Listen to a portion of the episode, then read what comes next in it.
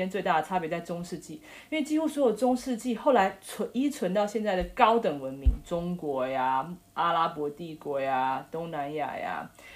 所有的国家都有使用奴隶制，就是欧洲没有。所以人家说为什么欧洲可以有自由经济学，为什么主张自由贸易，就是我们从来不会奴役别人，然后这种不奴役别人的这种精神，就是在中古世界时候养成起来的。今天我们就来看这件事情到底是不是真的。好，好，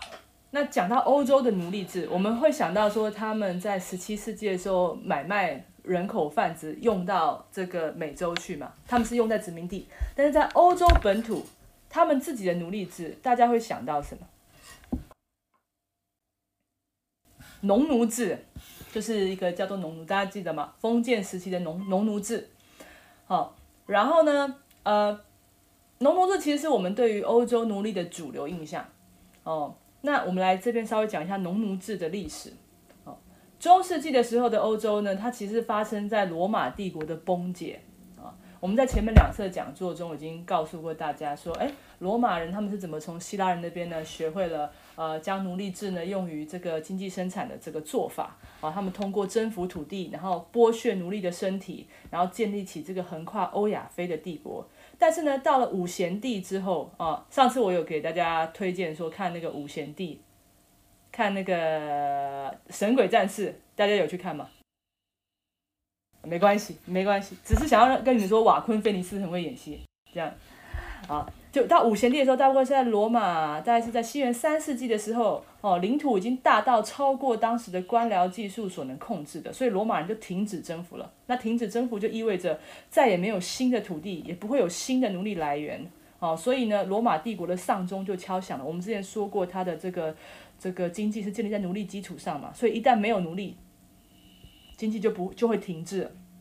哦，所以你以后呢，在呃去看中国呃去看那个中古欧洲史的时候，你会常常或者古代欧洲史的时候，你会常常听到一个词叫做罗马的三世纪危机。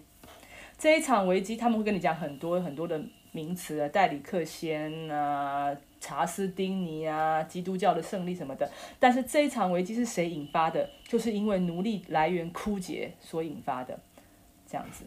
所以一旦奴隶枯竭，在一个奴隶经济体里面，经济就完了。所以就这样，经帝国的经济就这样慢慢的萧条下去。那萧条下去，我们国家是不能，呃，眼睁睁的接受，呃，经济这样萧条下去，总是要提出一些解决的办法嘛。那解决的办法呢，就是呃，帝国很大，我们说它横跨欧亚非三个地方。那在东部呢，也就是后来的拜占庭帝国，嗯。大概是在今天的罗马尼亚境内。如果你们大家就是当时呃，半帝国很大，它还会扩张到安纳托利亚高原那个地方去，啊，就土耳其那个地方。但是现在呃，想要说拜占庭帝国的那种文化最经典的地方，你要去看罗马尼亚，啊，他们保留了很多拜占庭文化的一些元素，这样子。然后他们叫罗马尼亚，你就可以听出来这是什么意思，就是他们觉得自己是罗马人。啊，他们是在被一群土耳其东地中海希腊人口包围，讲希腊话的地中海人都是讲希腊话，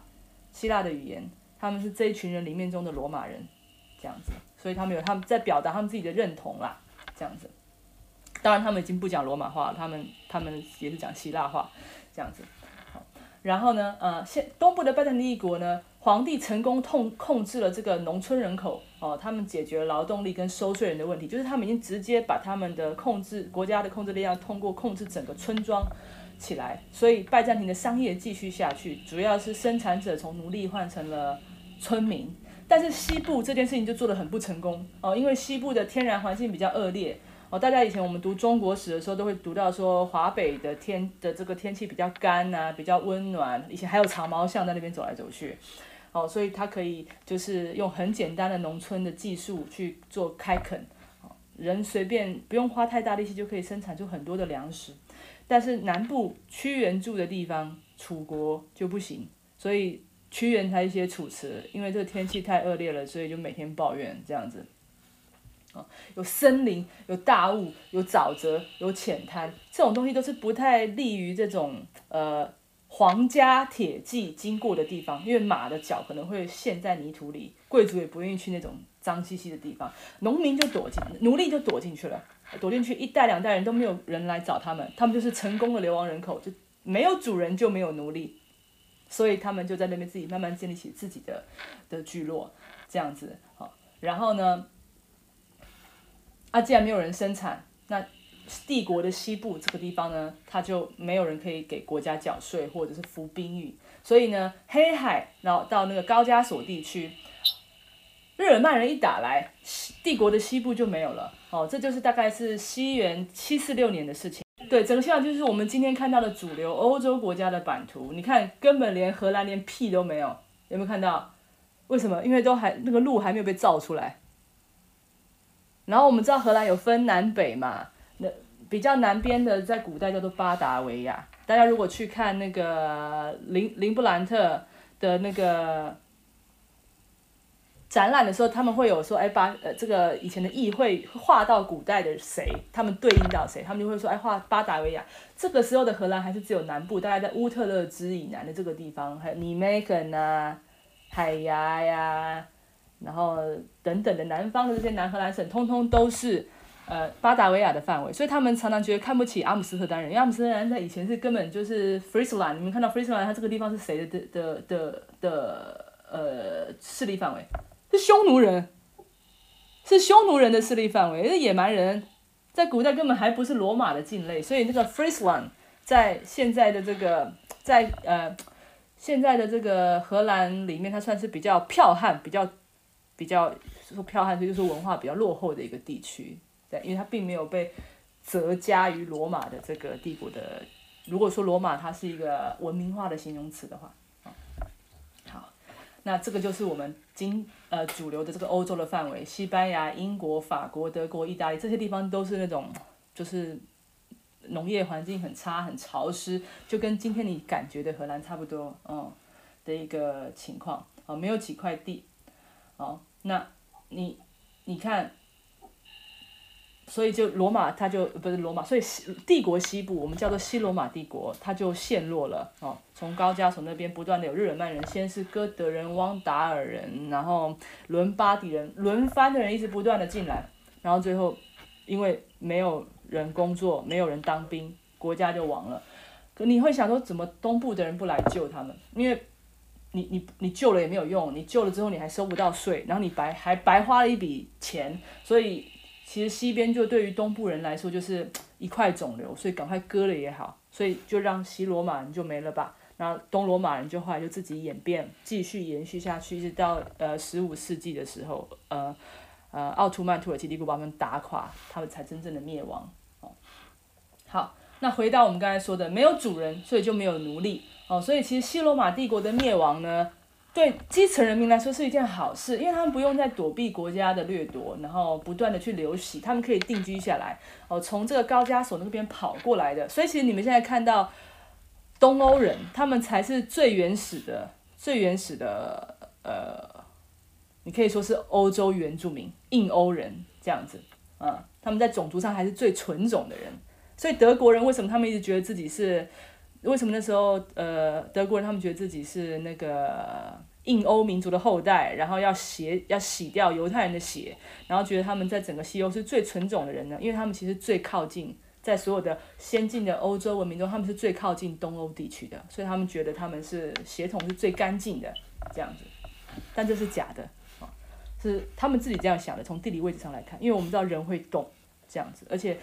历史的过程会有很多很多不同的改变。那所以呢，日耳曼人呢，他们呢，呃，是经济呢、文化发展比较落后的民族。那你们，哎，你们知道他们为什么会从这个高加索跑过来吗？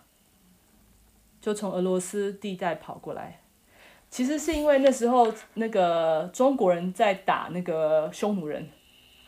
然后匈奴人打不过中国，所以就跑跑跑到这边来。但匈奴人打得过呃西边更弱的那个日耳曼人，所以日耳曼人打不过匈奴，他们又往西跑。所以其实。这是个是汉朝时候的一个，算是中国推进历史的力量吧。这样，中国人很喜欢，就是讲到这种东西，就是会感觉比较，我们华人也是蛮厉害的那种感觉。嗯，好，然后我这一代人啦，我这一代人啊，然后嗯，这个日耳曼人呢，他们的经济跟文化发展是比较落后哦。国王他们对物质的要求不高哦。你你如果去看那时候的日耳曼人，他们用的东西是什么？罗马人他们用的是玻璃、琉璃、金子，然后各式各样的那种，看起来亮晶晶的东西。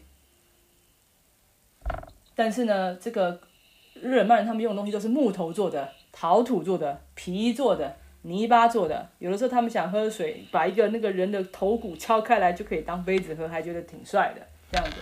哦，所以他们对物质的要求不高，所以农民很容易保留下自己的那一份粮食。他们不需要像这个希腊罗马时代奴隶一样整天不停的工作，因为他们不不会去追求那种精细的这种这种物质享受。哦，我喝啤酒就好。你知道以前的啤酒跟现在的啤酒是很不一样的吗？你知道以前的啤酒是怎样？就是他们是就像我们现在喝麦片，但是放了一整天，让它有酵母的味道，喝起来酸酸臭臭的比较好喝。就是古代人来说这样子。好，我们现在喝到的那种啤酒，那种啪，然后有很多啤酒花那种，它其实是后来十七、十八世纪巴伐利亚式的那种 Pilsner 改良过的，但是其实在很大很长一段时间只是啤酒花。再加上麦片，然后用拉一拉，然后一天放一天，然后第二天就可以喝了。你一定要第二天喝，你你不能马上喝，你马上喝就不香，因为没有那种臭味就不香。那你也不能放到第三天喝，因为它很快就会坏掉，这样子。嗯，所以日耳曼人就是这么朴实的一群人呢。哦，他们不需要喝那种葡萄酒，那种高级手工艺不需要，呃，很容随便吃随便大。哦，所以呢，农民呢就生活就可以喘口气。哦，然后他们。很容易就可以换取保护了啊，因为可以给自己多留一点粮食，所以农民就开始组织家庭。所以从五到八世纪的这段时间，其实是欧洲的这个人口哦，他们绝对都是奴隶的后代哦，留下来，然后呃开始慢慢组织家庭，越来越大。因为以前在奴隶的时代和他们是不能随便组织家庭的，因为他们生产大部分都要交给别人这样子，但他们现在可以保留自己的粮食。所以呢，就开始组织家庭，慢慢的一个简单的哦聚落就形成了。但是呢，这种好日子呢，就这样慢慢过过过过过过到这个日耳曼人也开始使坏的时候，哦，这大概是在西元八世纪的时候开始，哦，因为这些聚落，我们看那时候什么呃，大家听过莫洛温王朝吗？就是呃法兰克人是所有日耳曼人跑来里面抢到最好的一块地的地方，他们就抢到了今天的法国这个地方，法国跟德国这个地方，因为这地方的呃。地形相对平坦，比较容易有农业的存在，就是技术很简单就可以生产粮食。他们抢到了最好的一块地，就是梅洛温王朝，呃，也叫做莫洛温王朝。哦，这个时代时代时代呢，还是这种国王跟人民之间没有什么交集，就是纯粹缴个税就没事的事情。可是慢慢慢慢慢慢慢发生到这个法兰克王国一分为三，大家有有记得有有知道这一段时间的历史吗？就是法兰克国王一分为三，矮子、批评、铁锤、查理，这些有很多奇怪外号的人，就是欧洲很多的有名的国王，都是从到了十世纪查理曼大帝高峰的时候，所有你可以知道的有名字的国王都是这个时候出现的。为什么这时候的政治人物突然变得这么多？明明他们在五世纪的时候就已经在欧洲了，可是我们几乎去听这个西哥德人，除了迪奥多西之外，我们其实听不到什么特殊的名字。一直到这种八世纪的时候，这些国王的名字才慢慢增多。那其实反映了一件事情，就是当时的政治事件增加了。为什么这些人可以政治事件增加？因为他们开始可以通过这种社会的稳定，慢慢蓄积财富啊。那你你蓄积财富之后，你的国家机器就会成长。当然，它在规模上还是不能跟罗马帝国比，但是已经长到可以怎么样？就是可以上演宫斗剧啊，兄弟戏强这样子的剧情，哦。那在五世纪到八世纪段时间，我们刚才说到欧洲的局势是日耳曼不同的部落，呃，不断的从高加索下来。但是到八世纪以后呢，就是各个日耳曼小王国互相打来打去的时候了。哦，那打仗会产生什么呢？打仗首先就会先产生战争的费用。哦，战争的费用呢，它会带来破坏，还有重建的需求，还有更重要的就是什么？国王他会对税收的要求提高，哦，所以人们开始觉得自己要花更多的时间。就以前两百年前你刚来的时候，你我只要缴一点点税就可以让你很开心了。但是现在你突然要要求我缴很多税，我就不开心了。我要开始比以前更多时间生产，然后我不能把更多的生产的所得保留给我自己，他们就会想要逃走，想要罢工。所以为了应付这些，国王就开始严格控管自己境内的人口。这不是一件很难做到的事，因为日耳曼的王国都非常非常小，小的就像你看卢森堡公国就是这么小，这样，所以他其实要控制是很容易的，这样子。哦，他就开始怎么样剥夺他们的迁徙自由，并开始规定他们的劳工天劳劳动天数。那这就是新的奴役机制的开始，大概发生在我们说中呃，我们来说这个中古欧洲的封建时代，就是从八世纪开始。好，我们把它叫做农奴制，这跟奴隶制是不一样的，因为农奴还有点半自由半奴隶的感觉，他在经济以外的领域是自由的，他可以上法庭，他还是可以继续组织家庭，他可以对土地掌握权力。哦，他他不像希腊罗马时代，我们说希腊罗马时代奴隶是局外人，都是从外国来的，他们不会不会交谈，是社会性死亡的人，而且呢，他们还待在自己的村庄里。我们说过哈。以前的人，他们的权利不是普世皆然的。你出了你的村落，你就没有权利。所以，所以他还住在他自己的村庄里，国王不能随便殴打他。哦，他在法律上有独立的人，有自己的农村法庭。但是前提是他们必须为国王生产。如果他们没有生产到足够的量的话，就要被关进牢里当奴隶这样子。但如果他们生产到足够的量，哦，他们可以保留给自己，有多余的东西有处分权。哦，不像奴隶一样，他们对于自己生产出来的东西完全没有处分权，是完全。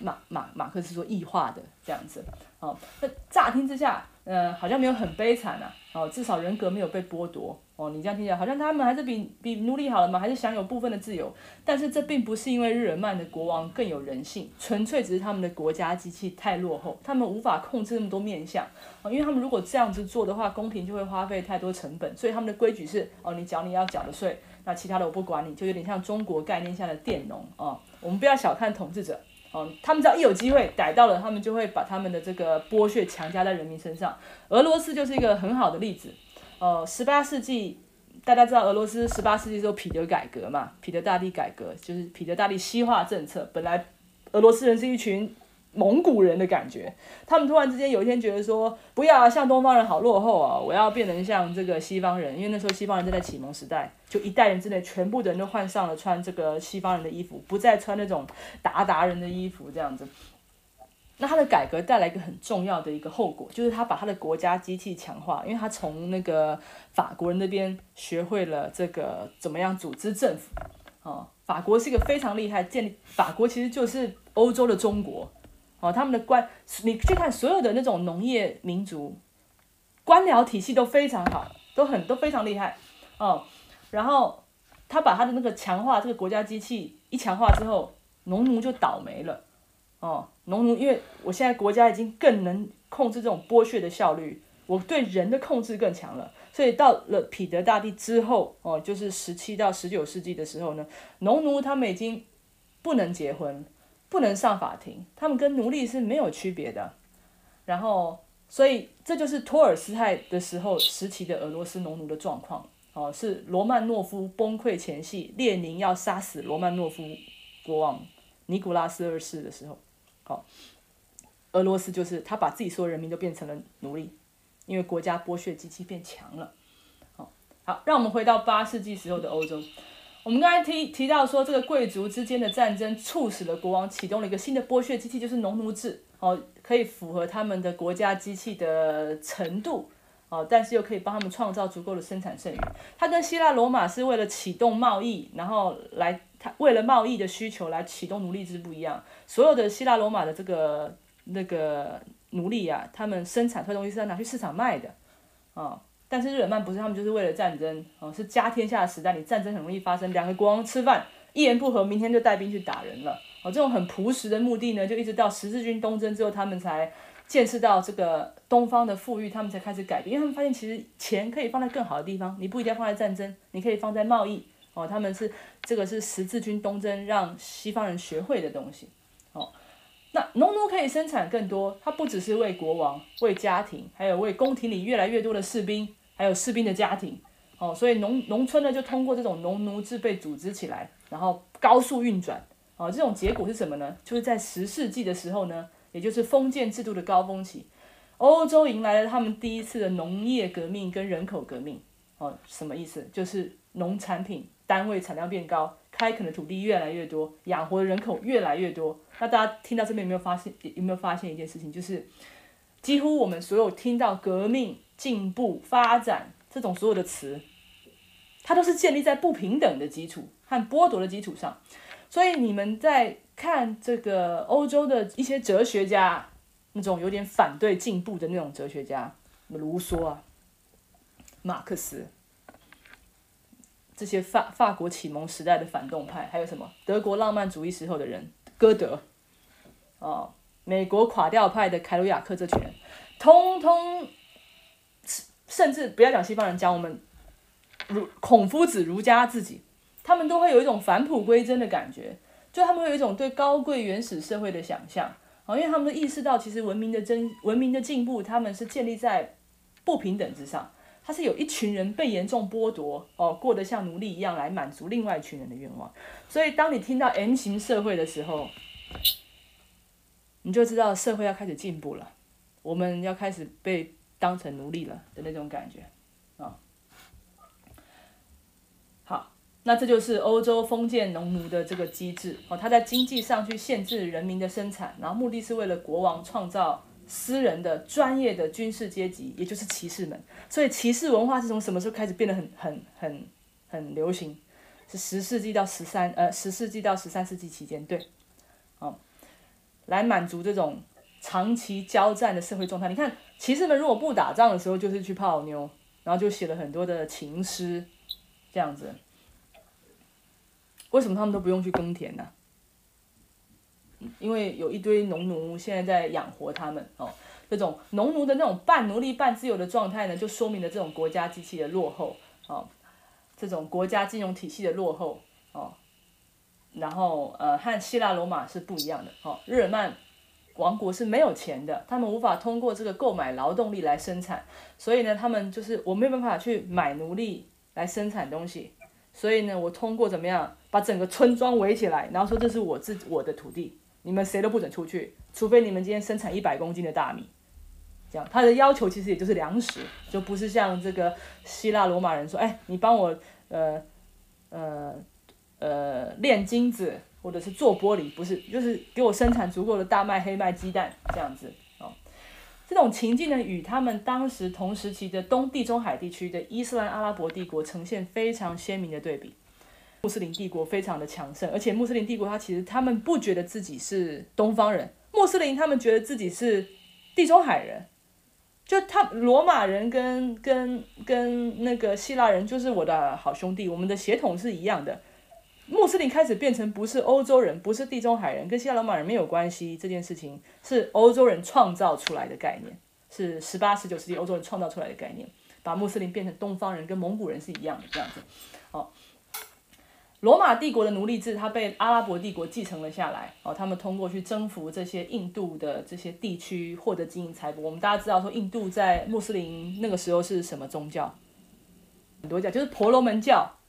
对，那婆罗门教他们拜的这个佛祖是用什么做的？他们拜的神明呐，他们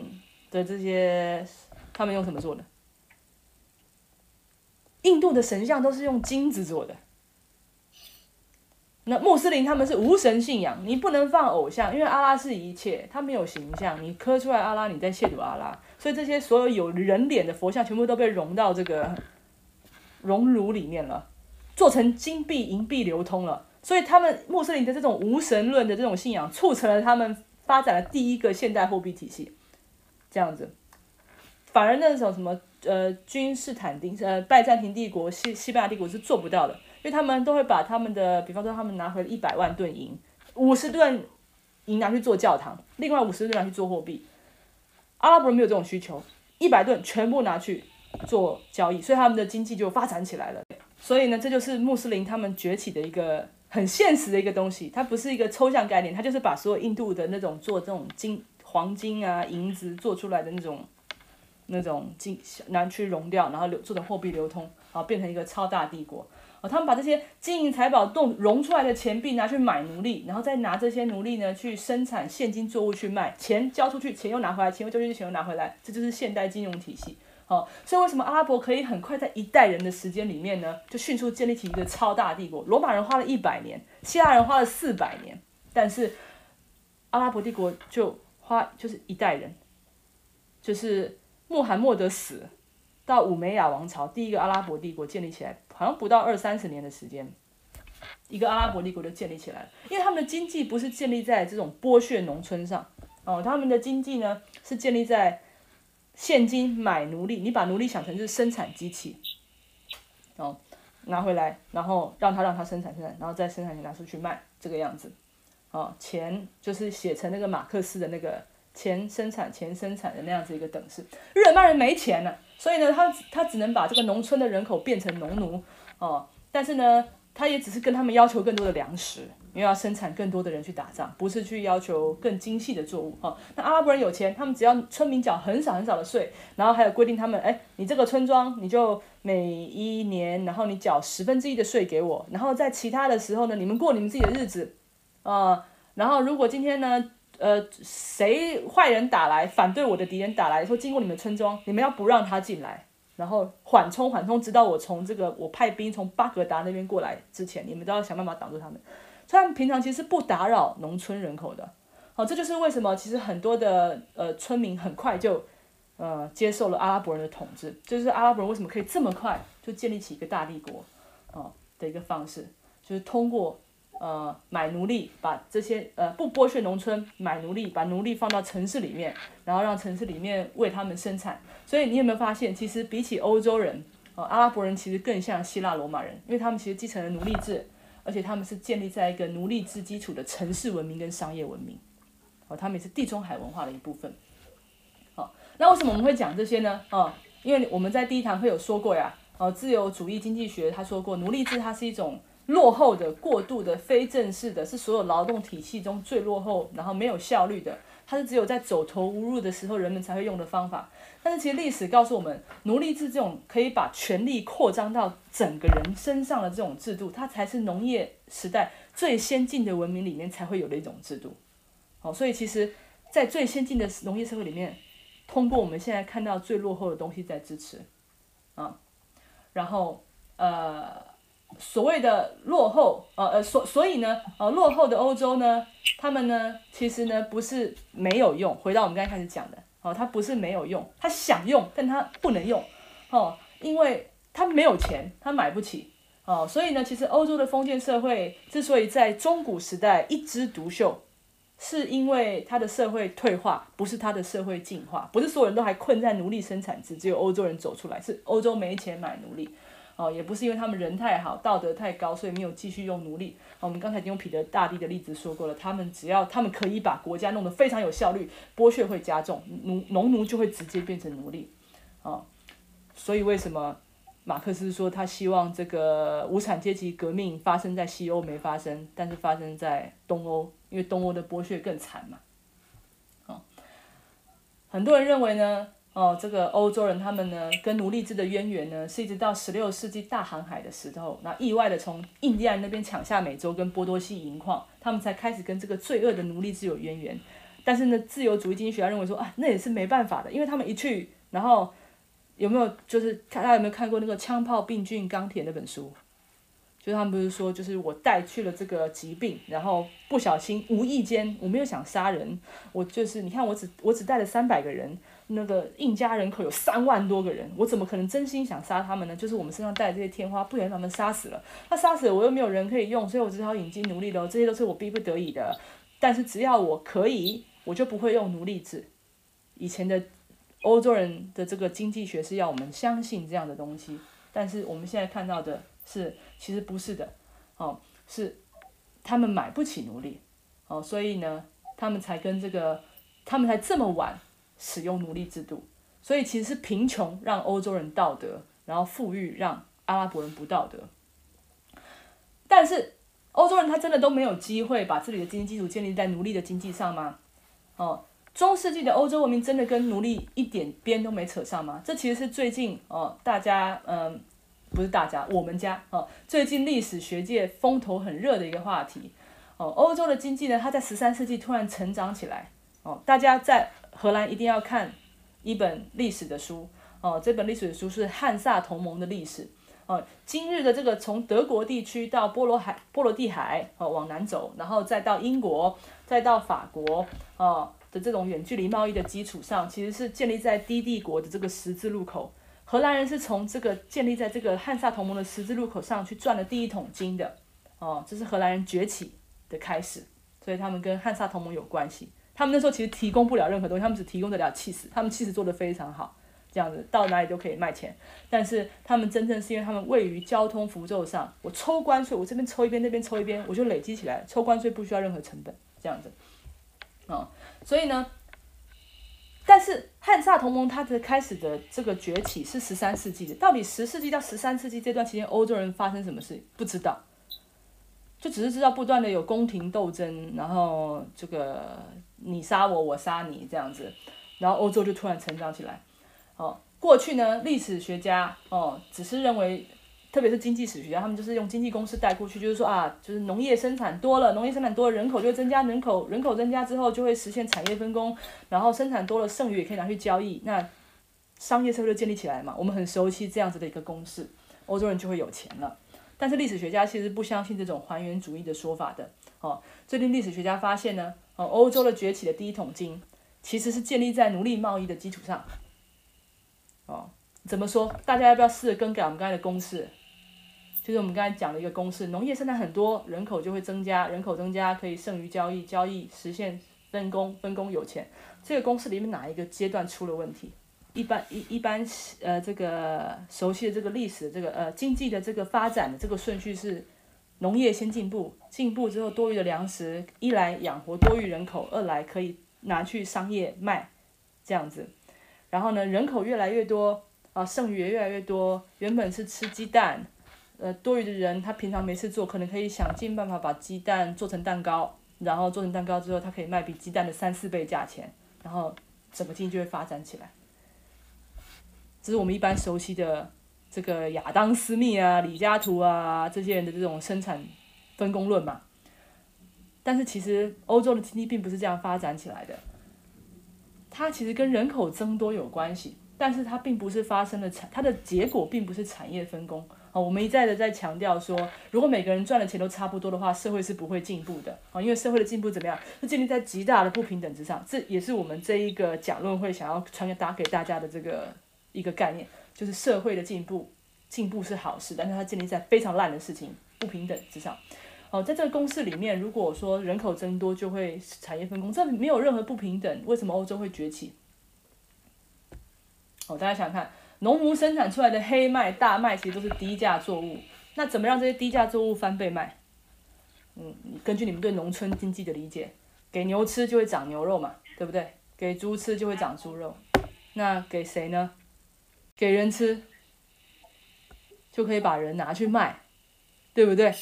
给人拿去卖就有钱了，没有错。人口增多之后，第一件事情发生的并不是专业分工，而是奴隶贸易。哦，查理曼大帝他把自己的子民这些白人捆绑起来卖给了穆斯林。哦，从法国走瑞士下阿尔卑斯山到地中海，那边有意大利的威尼斯人，有西班牙的穆斯林商人在那边等着跟查理曼人做查理曼大帝做交易。